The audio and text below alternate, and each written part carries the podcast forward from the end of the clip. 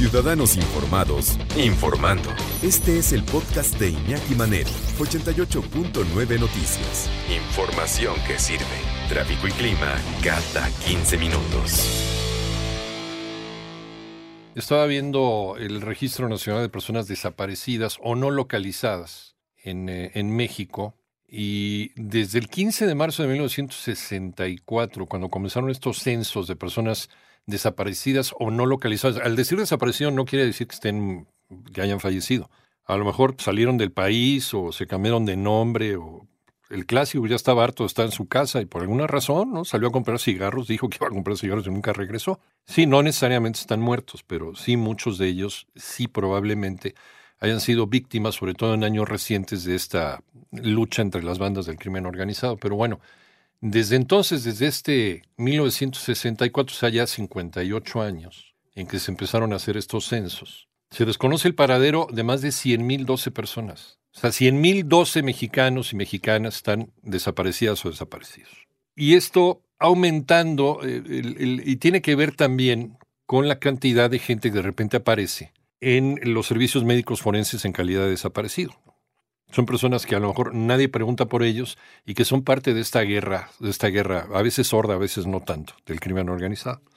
Se van acumulando no solamente en fosas clandestinas que los encuentran todos los días dentro de estos hallazgos de horror en el país. Parece que el país es un, es un cementerio clandestino, ahí donde van metiendo las varillas, las, estos grupos de mujeres, sobre todo de madres buscadoras de sus hijos, se encuentran personas desaparecidas terrible. Es una pesadilla lo que estamos viviendo y que no deberíamos de normalizarlo, pero en fin. El tema es que eh, al acumularse los muertos, sobre todo en las zonas más rojas del crimen organizado en, México, no se dan abasto los servicios de, pues de recepción de estos cadáveres, los servicios forenses. Y esto pasó en Guadalajara en el 2018, ¿se acuerdan? Y fue una nota que le dio la vuelta al mundo. Ya no había lugar para los cadáveres en Guadalajara y en otros municipios conurbados. Entonces eh, los metían en tráileres con sistema de enfriamiento, ¿no? O a lo mejor con hielo, como pues como ni modo, como como como las reses, pues, ¿no? Y los tenían paseando por los municipios de esos municipios conurbados de Guadalajara. Pues ¿qué creen? Que a varios años de esto, ya en 2022, pues la historia no ha mejorado. Martín Beltrán, ¿cómo estás en Guadalajara? Buenas tardes.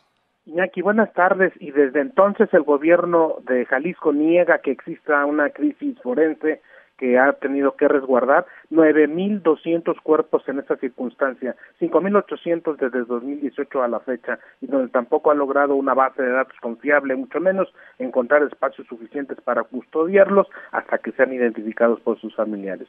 En abril de este año, la presidenta del Comité de la ONU contra Desaparición Forzada, Carmen Roda Villa Quintana, advertía su preocupación por la crisis forense, especialmente de Jalisco, que junto con otros seis estados concentran dos terceras partes de los cuerpos sin identificar a nivel nacional. Vamos a escuchar lo que decía. La crisis se manifiesta en la incapacidad de responder a la inmensa necesidad que existe en materia de identificación de los cuerpos y restos humanos localizados. Esta situación se agrava por las deficiencias en los servicios de registros, pero el discurso del gobernador Enrique Alfaro estos, en estos cuatro años ha sido el mismo. Cuando se le pregunta si hay crisis forense en Jalisco, esto es lo que responde. Es absolutamente falso y pues si fuera así, nos veríamos otra vez desbordadas las cosas. La realidad es que hay un enorme trabajo, hay mucha presión, Cuatro años después del macabro hallazgo de septiembre de 2018 y a raíz de ese señalamiento de la ONU, en mayo de 2022 el gobierno de Jalisco tuvo que exhumar 240 de aquellos 322 cadáveres que anduvieron en los tráileres de la muerte. ¿Por qué? Porque hay familias que reclaman su identificación y de las personas familiares que andan buscando. Los cuerpos fueron exhumados del Panteón de Coyula, municipio de Tonalá. En su momento se pidió a los familiares que buscaban desaparecidos de entre 2015 a 2018 se realizaran muestras de ADN.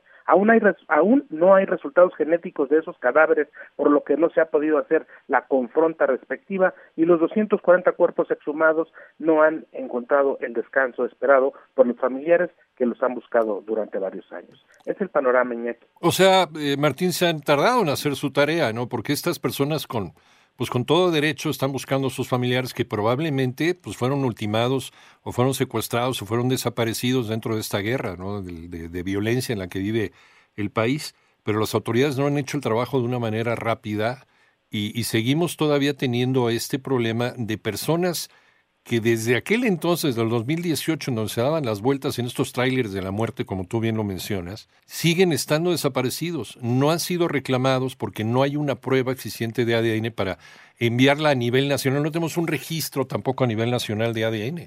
Para que alguien a lo mejor de de Veracruz sepa que su familiar pues estaba en uno de estos tráileres allá en Jalisco. ¿no? Es, es, una otra de las grandes tragedias de la falta de comunicación a nivel país que tenemos y sobre todo en este tipo de cosas, el problemón de violencia que tenemos en México. Y otra cosa que lo agrava es que pues, las autoridades, los gobiernos de los estados siguen en la negación absoluta. Muchas gracias Martín Beltrán, un abrazo allá en Guadalajara donde nos escuchas por iHeartRadio.